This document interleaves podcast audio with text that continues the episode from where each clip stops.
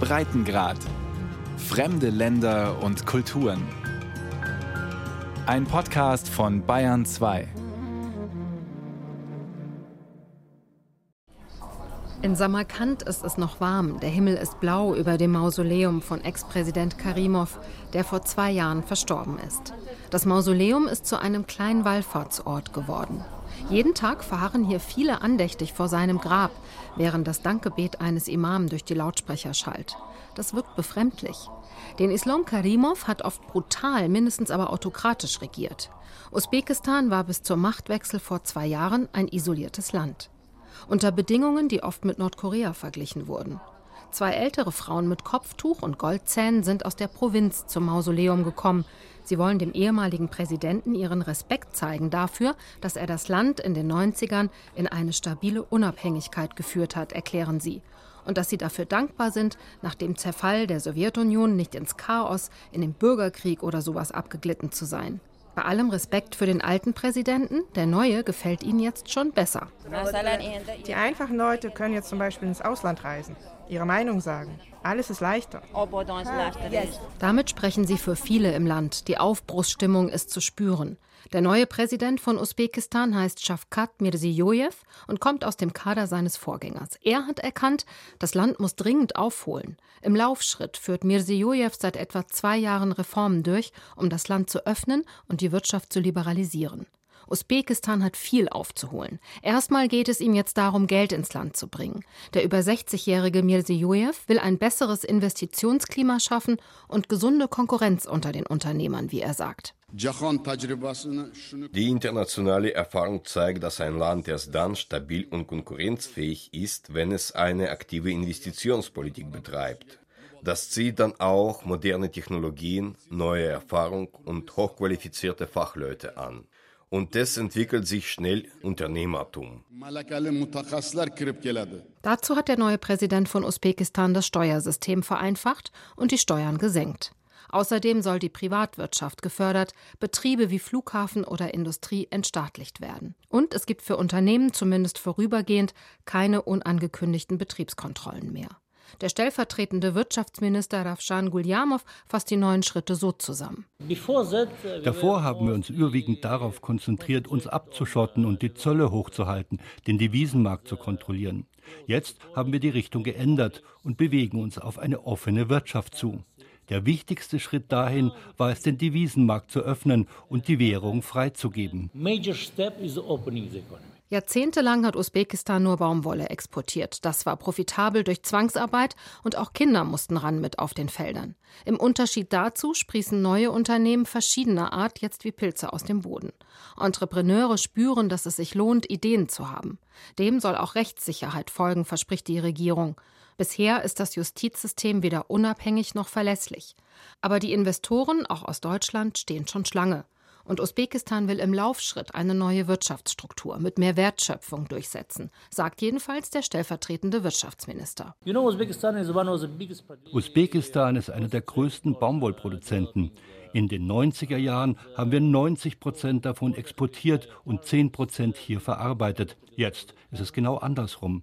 90 Prozent bleibt hier und wird zu Stoff. Dadurch verdienen wir an ein und demselben Kilo Baumwolle viel mehr. So will sich das bevölkerungsreichste Land Zentralasiens nach oben arbeiten. Die Privatisierung von Staatsbetrieben läuft, sagt der stellvertretende Wirtschaftsminister. Der Handel steigt. Für die Usbeken und Usbekinnen bedeutet das, dass sie in Geschäfte gehen, in denen es anders als zuvor alles zu kaufen gibt. Aber auch auf den traditionellen Basaren tut sich was. Der Bazar in Taschkent gilt als einer der ältesten in Zentralasien. Hier gibt es so gut wie alles, vor allem aber Früchte, Nüsse und Gewürze. Der Geruch nach Kardamom, Safran oder Pfeffer ist intensiv. Die Verkäufer werben für sie. Teemischungen zum Beispiel, die Bluthochdruck senken oder das Nervensystem unterstützen sollen. Die Geschäfte laufen besser, seitdem der neue Präsident an der Macht ist, erklärt dieser Verkäufer. Es kämen mehr Leute, auch mehr Touristen. Allerdings das Land öffnet sich. Daher gibt es mehr Handel, der Export ist angestiegen. Aber das treibt die Preise in der Stadt nach oben. Der Usbeke, der mit seinen Nüssen und Gewürzen immer wieder vom Land anreist, hat wie viele Zentralasiaten mehrere Male auch in Russland gelebt und von dort Geld zur Familie geschickt. Jetzt aber liefen die Geschäfte in seiner Heimat so gut, dass er es erstmal weiter in Usbekistan versucht, erklärt der mit 40-Jährige. Von der Hauptstadt Taschkent fährt man mit dem Auto etwa vier Stunden Richtung Osten ins Fergana-Tal und an die Grenze zu Kirgistan. Auf dem Weg dahin eine Kulisse aus Bergen, Seen und die Luft wird frischer. Das Zentrum des Tals ist Magellan, bekannt vor allem für seine Seide. Denn hier steht die Seidenfabrik Jodgorlik. Der Betrieb produziert alles selbst, vom Kokon der Seidenraupen bis zum fertigen Schal oder Teppich. Eigentlich ist er mehr eine Manufaktur, aufgeteilt auf mehrere kleine Holzbauten, in denen die Webstühle stehen. Die Manufaktur bietet Arbeitsplätze für mehrere hundert Menschen in der Region, in der es sonst wenig Perspektive gibt, vor allem für Frauen. Die spinnen die Seide, färben oder treten mit flinken Füßen die vielen hölzernen Pedale an den Webstühlen. International sind die Muster als Ikat bekannt. Andere knüpfen auch feine Seidenteppiche nach detailreichen traditionellen Mustern. Über Monate wächst eine Reihe nach der anderen nach oben. Die Arbeit ist eintönig, daran können auch die bunten Stoffe und Fäden nichts ändern. Aber auch hier ist der neue Aufbruch zu spüren. Der usbekische Präsident hilft sogar persönlich, wenn etwas nicht läuft, berichtet Ilham Davletov. Er ist Meister fürs Färben mit Naturfarben und bedauert, dass er das nicht schon alles in jungen Jahren erleben durfte. Das ist eine Wende von 360 Grad zum Besseren. Früher hatten wir das alles gar nicht, wegen der starken Bürokratie, der Kontrolle und anderer Einschränkungen. Jetzt gibt es unglaubliche Möglichkeiten. Sie geben uns Kredite und der Staat hilft uns sehr. Und die Nachfrage steigt. Sowohl der Betrieb als auch die Region profitieren da auch von den vielen Touristen. Nach einer Führung durch die Seidenfabrik lassen sie Geld im Shop. Und es kommen immer mehr. Denn seit Mitte Januar brauchen Urlauber aus fast 50 Staaten für Reisen ins Land kein Visum mehr. Weitere Länder sollen folgen. Asamchon Abdullayev, der Inhaber der Fabrik, erzählt, auch der Export der auffallend bunt gemusterten Stoffe läuft viel leichter. Etwa 5 Prozent davon landen zurzeit in Deutschland, erklärt er. Unter dem neuen Präsidenten gäbe es viele Erleichterungen. Viele neue Gesetze, keine Steuern. Und die Leute werden glauben, es wird sich viel verändern in den kommenden Jahren. Nun könnten Unternehmer reden, fügt Abdullayev hinzu, etwas verlangen, was früher absolut nicht möglich gewesen sei. Und der Sohn des Direktors ergänzt noch die wichtigste Veränderung überhaupt. Jetzt gibt es eine Verbindung zum Volk. Die Regierung tritt mit dem Volk in Kontakt. Das ist die eigentliche Neuerung, denn früher regierte der Präsident diktatorisch aus der Ferne. Unternehmen wie die Seidenfabrik und auch die Bevölkerung schätzen das mehr als alles andere. Es klingt nach wirtschaftlichem Aufbruch und neuen Welten, die entstehen sollen. Die Hoffnung auf Veränderung ist da, aber noch trauen die Usbekinnen und Usbeken ihrem neuen Leben nicht so ganz, denn die Freiheit gilt noch nicht für alle.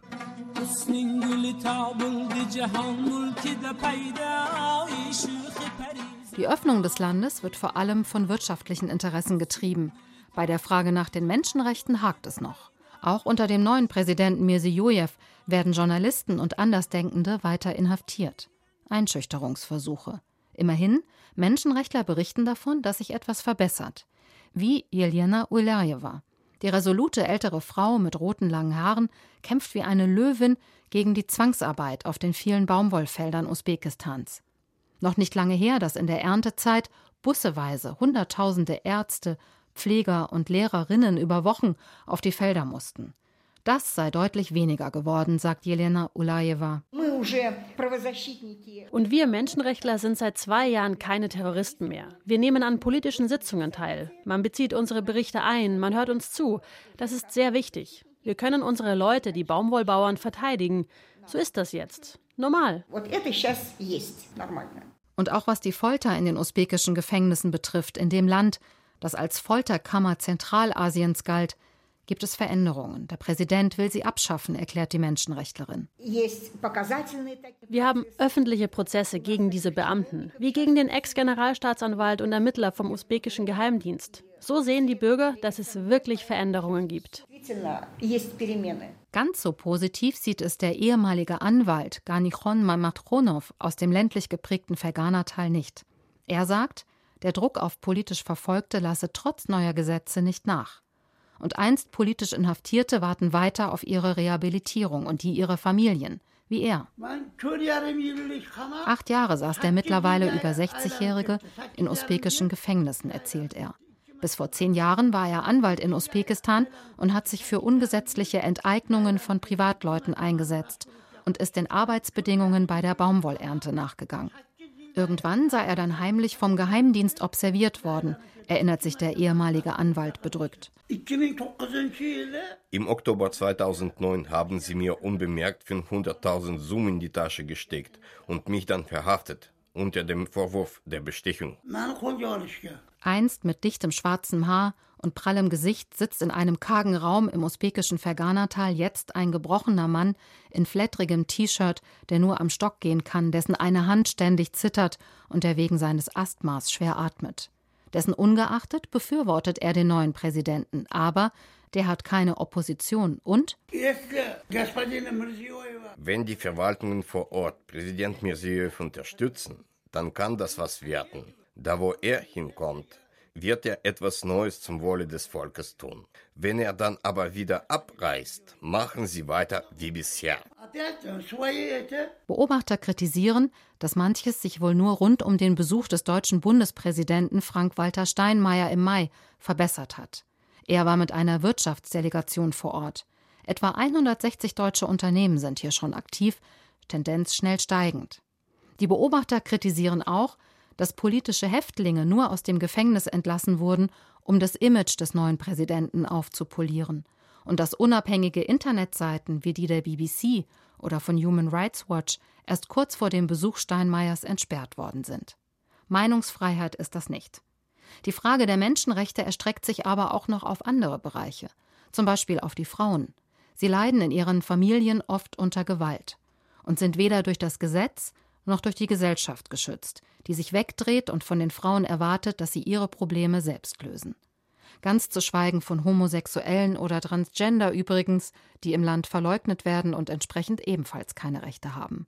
Aber es entwickeln sich nach und nach Initiativen, die Transparenz schaffen und Unterstützung anbieten. Und es gibt Gesetzesentwürfe, wie zum Beispiel für ein Gesetz gegen Diskriminierung aufgrund des weiblichen Geschlechts. Diese Unterstützung kommt vorwiegend aus Taschkent, der usbekischen Hauptstadt. Sie ist geprägt von sowjetischen Bauten, Hochhäusern, breiten Straßen und Parks mit Fontänen. Hier sitzen die Ministerien. Besonders viele neue Anstöße, Pläne und Projekte kommen vom Wirtschaftsministerium. Seine wichtigste Aufgabe Arbeitsplätze schaffen. Die Hoffnung dabei ruht auf dem Tourismus. Tatsächlich hat sich die Zahl der Touristen in den vergangenen zwei Jahren verdoppelt erklärt der stellvertretende Tourismusminister Ulukbek Kasim Hodjajew in Taschkent. Im Jahr 2017 hatten wir fast zweieinhalb Millionen Touristen und ein Jahr später waren es schon doppelt so viele. Und wir entwickeln jetzt die Infrastruktur, Flughäfen, die Bahn, mehr Hotels.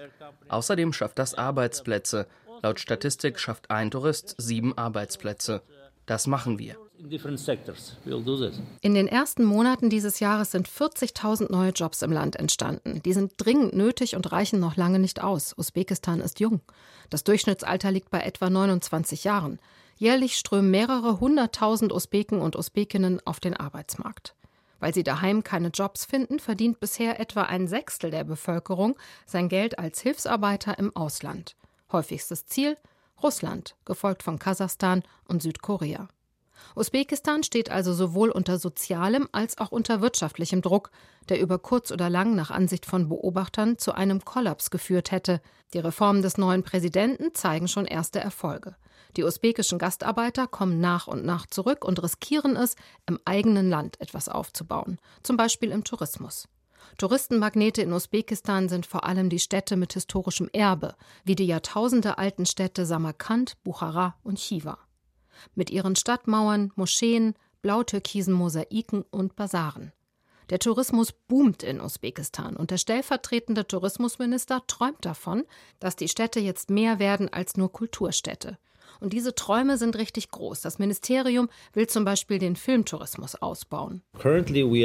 Uh, Zurzeit kommen verschiedene Gruppen aus Bollywood, die Filme in Usbekistan drehen wollen. Außerdem versuchen wir den Hochzeitstourismus zu promoten. Junge Leute sollen hier heiraten. Wir versuchen also noch weitere Touristen nach Usbekistan zu locken. Außerdem laufen schon die Arbeiten an verschiedenartigen Erholungsgebieten, Ski- und Snowboard-Resorts, Wellness-Resorts, Natur- und auch Aquaparks mit künstlichen Seen. Wir haben so einen immensen geschichtlichen Hintergrund. Wir haben so eine wunderschöne Natur. Wir verbinden hier den Osten mit dem Westen. Das ist das eine. Außerdem wollen wir den Agrotourismus entwickeln. Die Leute können ihre eigenen Weintrauben pflücken, Wein probieren. Und wir werden den Ethnotourismus entwickeln. Leute sollen mit den Einwohnern zusammen Brot backen und bei ihren Hochzeitsfeiern dabei sein. Noch hakt es allerdings bei der Tourismusinfrastruktur in Usbekistan. Es fehlen internationale Standards. Das macht Reisen charmant und aufregend, aber selten bequem. Das schreckt Hans und Luis aus dem Westen von Deutschland nicht ab. Sie kommen schon seit Jahren nach Usbekistan und haben im Mai das Fergana-Tal erkundet, an der Grenze zu Kirgistan. Die Leute sind so gastfreundlich. Fremd von der Straße laden sie ein. Tee, der Tisch vollgedeckt. Die Hotels, die machen alles für die Touristen. Jeden. Und äh, viele haben gesagt, also sie fliegen nach Usbekistan, ist doch gefährlich. In keinem Land war das so schön wie in Usbekistan für uns, sagt Luis. Das ältere Paar interessiert sich vor allem für die Seidenfabriken der Region, die wunderschönen Stoffe und Teppiche. Und die beiden stellen fest, hier sprechen gerade die jungen Leute immer häufiger Englisch statt Russisch. Das Interesse fürs Ausland wächst und der Wunsch nach Abgrenzung zum großen Nachbarn Russland. Die meisten Touristen aber kommen immer noch in Gruppen mit Reiseleitung nach Usbekistan und wollen sich vor allem die bekannten Kulturstätten mit den alten Mosaiken und Moscheen anschauen. Dort übernachten sie in einem der wenigen gehobenen Hotels im Land. Denn auch daran fehlt es. Die Unterkünfte sind schnell ausgebucht. Da sie nichts für den kleinen Geldbeutel sind, kommen eher ältere Touristen. Wie diese drei Italienerinnen in Samarkand, die sich mit kleinen Schirmen in der Hand gegen die Sonne schützen. Eine von ihnen schwärmt besonders von der einwöchigen Reise durch Usbekistan. Es ist alles so wahnsinnig alt. Man kann Dinge aus der richtig fernen Vergangenheit sehen. Eine ganz eigene Atmosphäre so weit weg von unserer Kultur und so anders. Die Architektur in Usbekistan entlang der einstigen Seidenstraße ist für uns Europäer faszinierend, weil sie so exotisch wirkt und weil alte Gemäuer aufwendig verziert sind. Mit geometrischen und Blumenmustern zeugen sie von einer anderen, glanzvollen Zeit. In Samarkand ist das besonders gut am Platz Registan nachzuvollziehen, einer der prächtigsten Plätze Zentralasiens.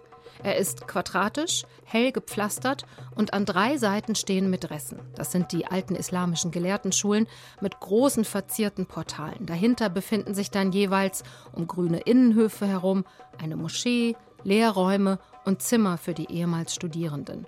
Mittlerweile sind da viele kleine Souvenirläden drin. Das alles soll auch für Individual- und Rucksacktouristen gut zugänglich werden. Aktuell unternehmen wir ganz aktive Schritte, um die Infrastruktur auszubauen und um mehr Investoren anzuziehen. Die Unternehmen sehen, dass es immer mehr Touristen gibt und dass sie davon profitieren können. Allein in der Region Bukhara werden gerade 40 große und kleine Hotels gebaut und bis zum Ende 2019 fertiggestellt sein. Als Teil der Entwicklung sprießen seit kurzem auch Pensionen, also Unterkünfte mit Familienanschluss, wie Pilze aus dem Boden. Nach Angaben der Abteilung für Tourismusentwicklung für das Gebiet Samarkand gab es Anfang des Jahres in der alten Seidenstraßenstadt gerade mal 23 Pensionen. Bis zum Sommer dann schon 100 zitiert die Online-Plattform novastan.org. Bis Jahresende sollen weitere 50 dazukommen. Für die Einwohner ist das gewöhnungsbedürftig. Viel mehr aber noch, dass für neue Hotels, Restaurants und überhaupt für ein neues Gesicht der Stadt viel gebaut wird. Nicht nur in Samarkand. Überall in den Städten stehen Kräne, fahren viele Lkw mit Baustoffen. Und Anwohner klagen, dass es für den neuen Bauboom immer wieder Enteignungen gibt dass Nachbarn jetzt ohne Obdach dastehen. Gehör finden weder sie noch die Nachbarn. Das neue Gesicht Usbekistans fordert Opfer. Die größte Baustelle für die usbekische Regierung ist allerdings die Korruption in den Griff zu bekommen. Auch dafür sollen bereits Programme laufen, heißt es. Die müssen aber gegen viele Widerstände durchgesetzt werden. Alte Seilschaften würden die Reformen des neuen Präsidenten gerne zurückdrehen, erklärt Juri Yusupov. Er ist liberaler Ökonom und berät die usbekische Regierung bei ihren Reformen. Und er warnt vor denen, die das Gefühl haben, durch diese Reform zu verlieren. Im alten Wirtschaftssystem gab es viel Korruption. Die war so etwas wie eine Futtergrippe für ihre Nutznießer. Reformen, die darauf abzielen, jetzt den Wettbewerb zu fördern und dem Privatsektor mehr Freiheit zu geben, zerstören diese Futtergrippen. Die Umsetzung der Reform hängt stark vom Personal ab. In der Vergangenheit wurde es danach ausgewählt, ob es möglichst gehorsam ist. Jetzt aber ist Kreativität gefragt. Allerdings bei weiterhin starker Fixierung auf den Präsidenten, der von oben nach unten reformiert. Welches Gesellschaftssystem er dabei favorisiert, ist unklar. Klar ist bisher, es gibt noch keine Meinungsfreiheit und keine Opposition. Die wirtschaftliche Liberalisierung des Landes ist nicht mit Demokratisierung gleichzusetzen. Es ist für den neuen Präsidenten Mirziyoyew schwer, die bestehende Struktur umzukrempeln. Es gibt in der usbekischen Elite weiter viele Menschen, die Macht und Interessen sichern wollen, die ihr Geld, das sie unter dem alten Präsidenten gemacht haben, schützen wollen. Ausländische Kreditgeber wie der IWF und die Weltbank finden trotzdem wieder Vertrauen und vergeben Kredite. Auch die Europäische Bank für Wiederaufbau und Weiterentwicklung. Das ist allerdings noch ein ganzes Stück Arbeit, sagt der Verantwortliche der Bank vor Ort Alkis Drakonis. Das ist wie bei einem Auto, das auf der Autobahn die Geschwindigkeit von 100 Kilometern pro Stunde erreichen will. Da kann der Fuß nicht vom Gas, bis man sich stabil auf dieser Reisegeschwindigkeit einrichten kann. Auf diesem Level ist das Land noch nicht und es braucht weiter Energie und Talent, weil sich jeder bedeutende Wirtschaftssektor, jedes bedeutende Unternehmen, während wir hier reden, reformiert. Auch Investoren haben immer mehr Interesse an der usbekischen Wirtschaft. Aber sie wollen Kalkulierbarkeit und ein verlässliches Rechtssystem. Beides fehlt in Usbekistan noch weitgehend. Etwa die Hälfte der Wirtschaft spielt sich in einer Grauzone ab, weil viele Unternehmen, wie Taxiunternehmen, nicht gemeldet sind. Aber auch, wenn dabei die Preise steigen und die Bevölkerung jetzt Wasser und Strom zahlen muss, das Brot ständig teurer wird, ohne dass die Löhne steigen unterstützt der Großteil der Bevölkerung von Usbekistan die Veränderungen im Land. Die übrigens auch beinhalten, dass sich Usbekistan mit seinen meisten Nachbarn wieder besser versteht. Das hat Auswirkungen, weiß Alkis Drakonis. Die Bedeutung des Landes kommt durch die Lage, durch die starke Bevölkerungszahl und vor allem durch die Aussichten, die Usbekistan hat. Sobald es zu einem Schwellenland geworden ist, wird es einen bedeutenden Stabilitätsfaktor darstellen, in einer Nachbarschaft mit geopolitischer Bedeutung, mit Extremismus und Konfliktpotenzial, wie zuletzt zum Beispiel in Afghanistan. Wohin sich die Gesellschaft Usbekistans in den kommenden Jahren entwickelt, hängt ganz stark von der Richtung ab, die Präsident Mirziyoyev vorgibt. Entscheidend wird dabei sein, wie er mit den Menschenrechten umgeht. Usbekistan ist mit der größten Bevölkerung in der Region der Schlüsselstaat in Zentralasien. Ist der stabil, wirkt er als Puffer zwischen Europa und zum Beispiel Afghanistan.